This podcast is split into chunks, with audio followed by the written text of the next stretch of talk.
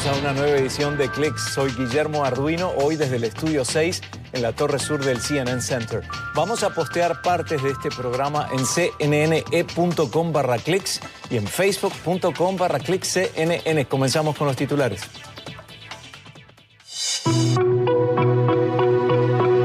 Los científicos quieren crear un arca lunar para salvar materiales genéticos de la Tierra en el caso de un escenario apocalíptico.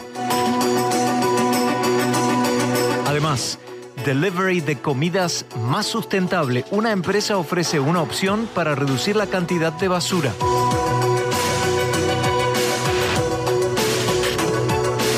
Y también, Noruega está cerca de hacer historia pronto construirán el primer túnel subterráneo del mundo para barcos.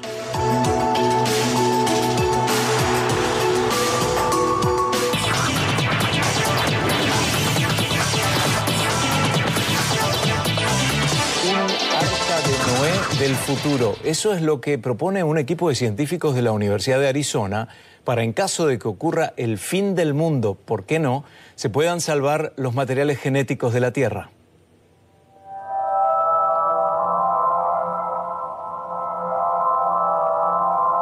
El proyecto se llama Póliza de Seguro Global Moderno y busca proteger semillas, espermatozoides y óvulos de casi 7 millones de especies.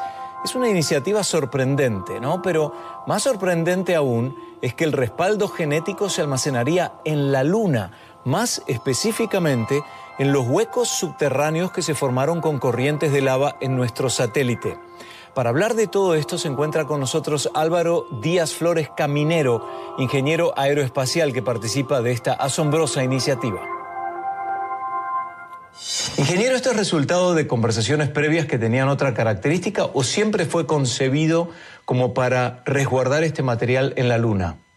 Eh, la verdad es que este es un proyecto eh, bastante, bastante nuevo que empezamos hace unos pocos meses, aunque es una idea eh, bastante antigua en, la comunidad científica, pero respecto a nuestro laboratorio se le ocurrió a mi profesor hace unos pocos años. Eh, empezó desarrollando unos robots de exploración para los túneles de lava y hace unos pocos meses empezamos nosotros a hacer un, un análisis general de lo de qué se necesitaría para, para poder llevar a cabo el proyecto en sí. Y el, objetivo es la preservación de, digamos, de lo biológico que podría ser afectado por un movimiento natural, por un hecho natural que podría destruir todo. Entonces, si vamos atrás en la historia del planeta, eso sucedió con erupciones, con la era glacial, etcétera, etcétera.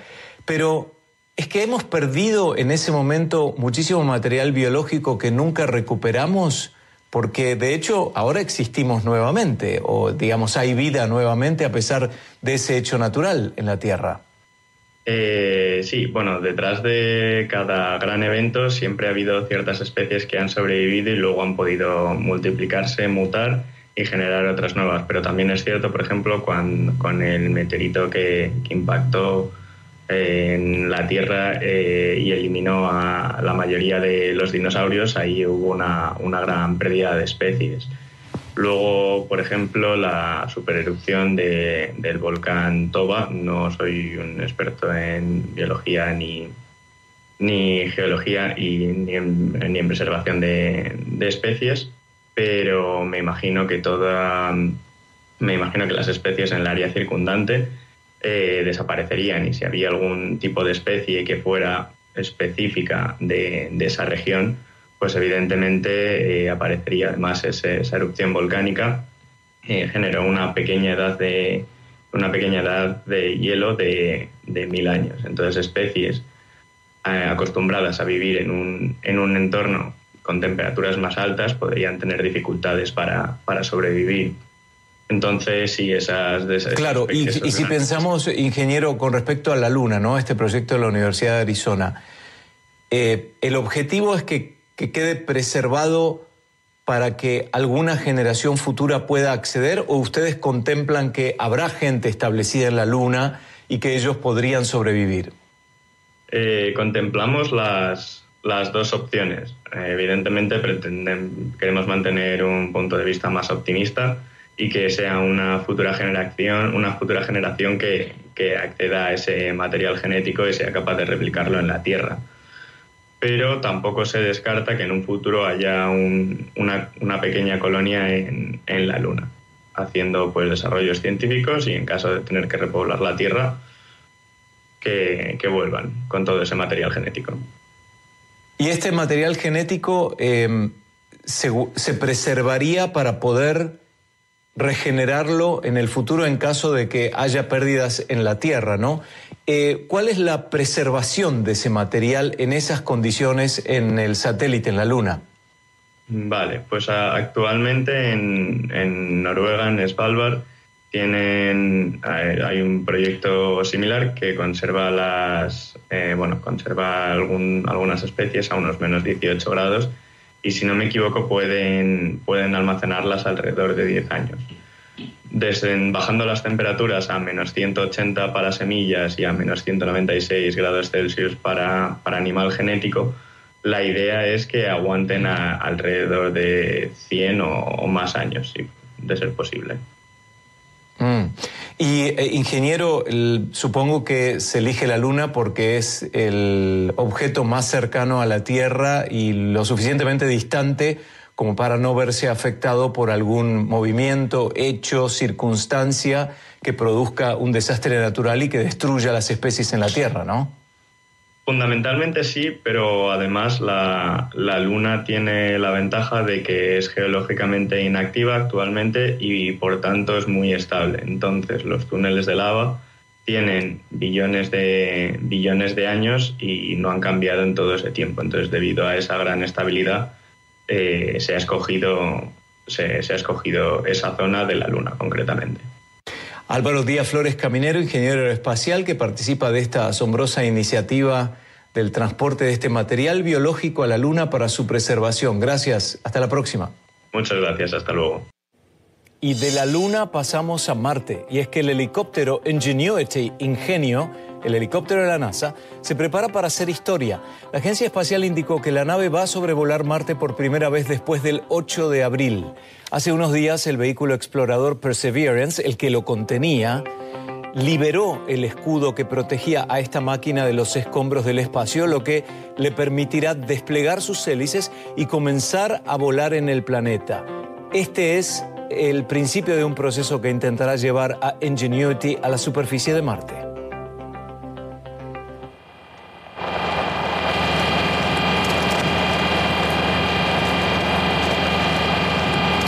Por ahora, los ingenieros trabajan en los detalles del calendario de despliegue y de posicionamiento, tanto de Perseverance como de Ingenuity. Su vuelo es un proyecto experimental y cada paso que dé será un hito. De tener éxito, Ingenuity sentaría las bases para este tipo de helicópteros en futuras misiones a Marte e incluso a otros planetas.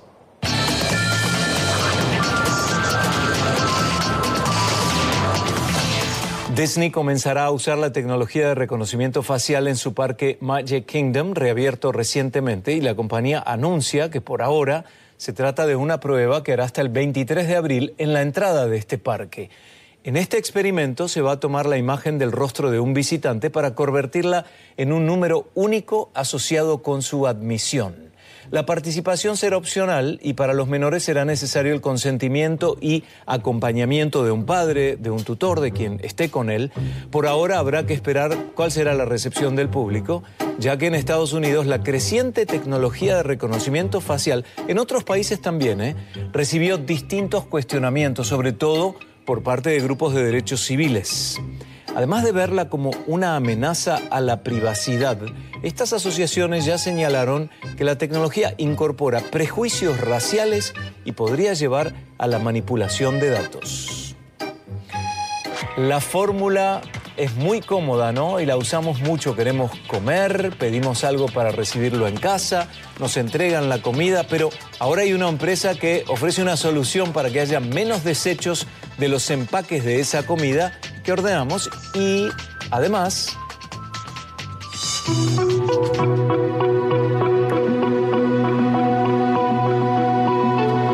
Las inclemencias del tiempo y la furia del mar hicieron que la ingeniería diseñara un túnel para barcos.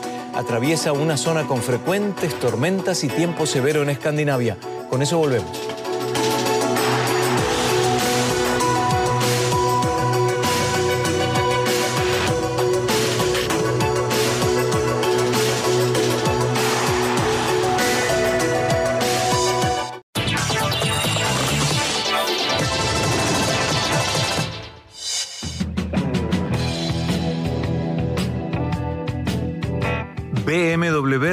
Las primeras imágenes de su modelo i4, el último en sumarse a su línea de autos eléctricos. Pero esta no es la única novedad de la marca. La automotriz alemana anunció que, aunque desarrollará más vehículos eléctricos, su transición será gradual y por ahora no planea dejar de fabricar coches con motores de combustión interna. El anuncio de BMW toma distancia de otras grandes empresas del sector. Por ejemplo, General Motors dijo que para 2035 buscará solo vender vehículos de emisión cero y Volvo planea alcanzar el mismo objetivo en 2030. Algunos gobiernos como los de Noruega, Gran Bretaña y California en Estados Unidos ya mencionaron su intención de prohibir las ventas de autos a gasolina en un futuro no muy lejano. En el caso de Noruega, la idea de que en el país solo se vendan autos de pasajeros y camionetas de emisión cero se pondría en práctica hacia 2025. Y Noruega ya aprobó la que será una construcción histórica, ¿eh? el primer túnel para barcos del mundo. Este proyecto tiene como objetivo ayudar a los buques a navegar por el turbulento mar de Stadhavet. Aunque el túnel se imaginó durante décadas, apenas se anunció hace unos años por la Administración Costera de Noruega.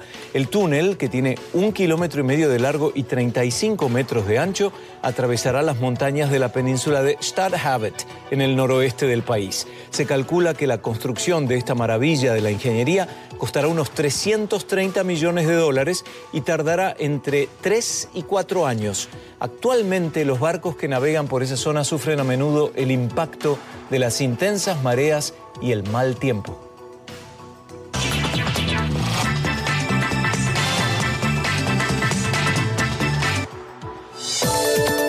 Una nueva iniciativa que nació en Nueva York pretende eliminar basura en el proceso de la comida para llevar. Es una estrategia de la empresa emergente Deliver Zero, que notó la cantidad de basura y desperdicio que deja la entrega de comida a domicilio. Lo que hace es proveer contenedores de plástico reutilizables a los restaurantes participantes. Cuando un cliente habitual pide una orden a través de su aplicación o del sitio en línea de Deliver Zero, su comida se entrega en esos recipientes. Luego, los clientes conservan los envases y los devuelven a un repartidor en la próxima vez que vuelvan a ordenar comida de ese restaurante. Deliver Zero se queda con una comisión sobre el pedido. Y hasta el momento, al menos 135 restaurantes de tres de los cinco distritos de Nueva York se han unido a su negocio. La iniciativa ha sido bien recibida al considerar la cantidad de basura que se genera. Y según la Fundación Overbrook, en 2016, los residentes de Nueva York utilizaron más de 23 mil millones de artículos de servicio de comida desechables.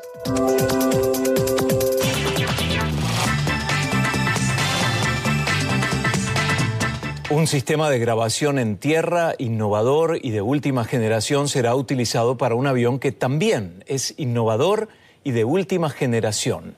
El proyecto es una iniciativa conjunta de la empresa Crystal Instruments y la NASA y tiene como objetivo medir estampidos sónicos. Crystal Instruments aporta el sistema de grabación en tierra que sirve para recoger datos temporales relacionados con los estampidos y golpes sónicos, pero la NASA suma al avión X-59 Quiet Supersonic Technology, que está diseñado para volar a una velocidad superior a la del sonido, pero silenciando ese intenso estampido sónico. A partir del 2024, este avión volará sobre todo Estados Unidos para demostrar su tecnología, lo que podría sentar las bases para los vuelos comerciales supersónicos silenciosos. Pero antes de eso, la NASA debe validar la firma acústica del avión con el sistema de Crystal Instruments y estas pruebas comenzarán a fines de año en zonas como el desierto de Mojave.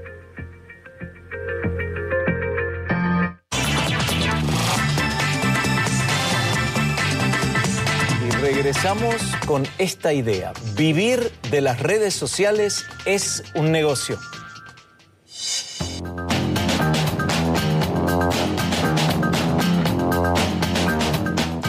Enseguida les decimos cómo las plataformas se pelean por los mejores videos y pagan en millones de dólares.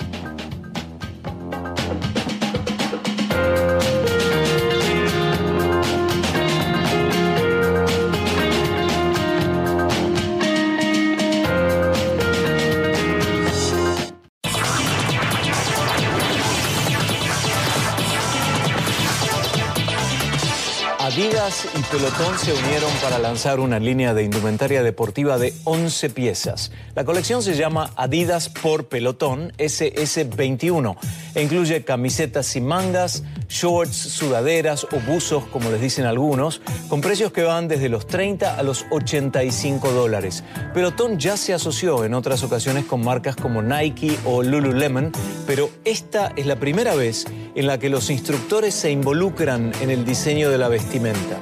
La ropa de Adidas por pelotón SS21 para hombre, mujer y unisex se presenta en tamaños que van desde el XS, extra small, extra chico al 2X. La colección ya está a la venta y está disponible en los sitios web de las dos compañías. Y en el día del inicio, como parte de la campaña de promoción, Pelotón ofreció una clase en vivo en línea.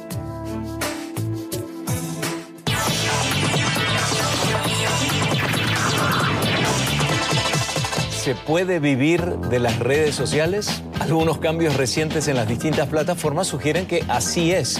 A partir de los últimos meses, algunas de las compañías tecnológicas más importantes pagan directamente a los creadores de contenido, una medida que se había resistido a tomar en algún momento. Por ejemplo, Snapchat reparte un millón de dólares por día entre los usuarios que hagan los videos más entretenidos para su plataforma Spotlight y su competencia directa, que es TikTok, implementó un fondo para creadores de 200 millones de dólares y planea aumentarlo a mil millones en los próximos tres años.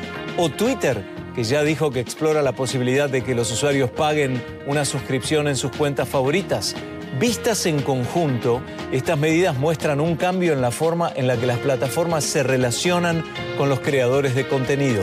Y escuchen esta propuesta.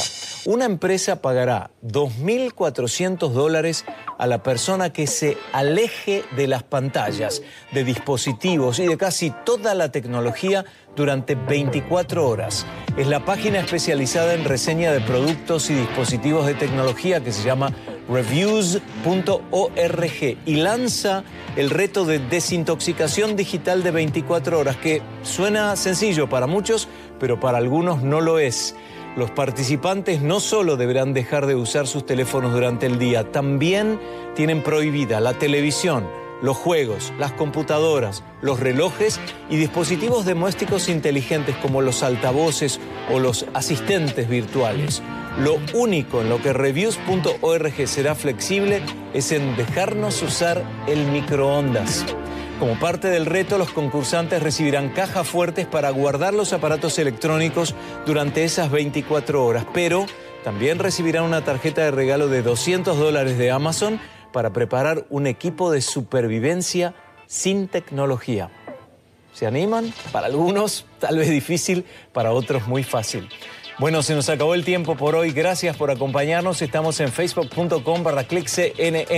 Gracias a Rebeca Pérez Arocho en la producción desde su casa en la ciudad de Atlanta, Alberto Pérez en la dirección desde el Control H y Jason Renaldi en la asistencia. Soy Guillermo Arduino desde el CNN Center. Nos vemos en la próxima edición de Clicks. Chao.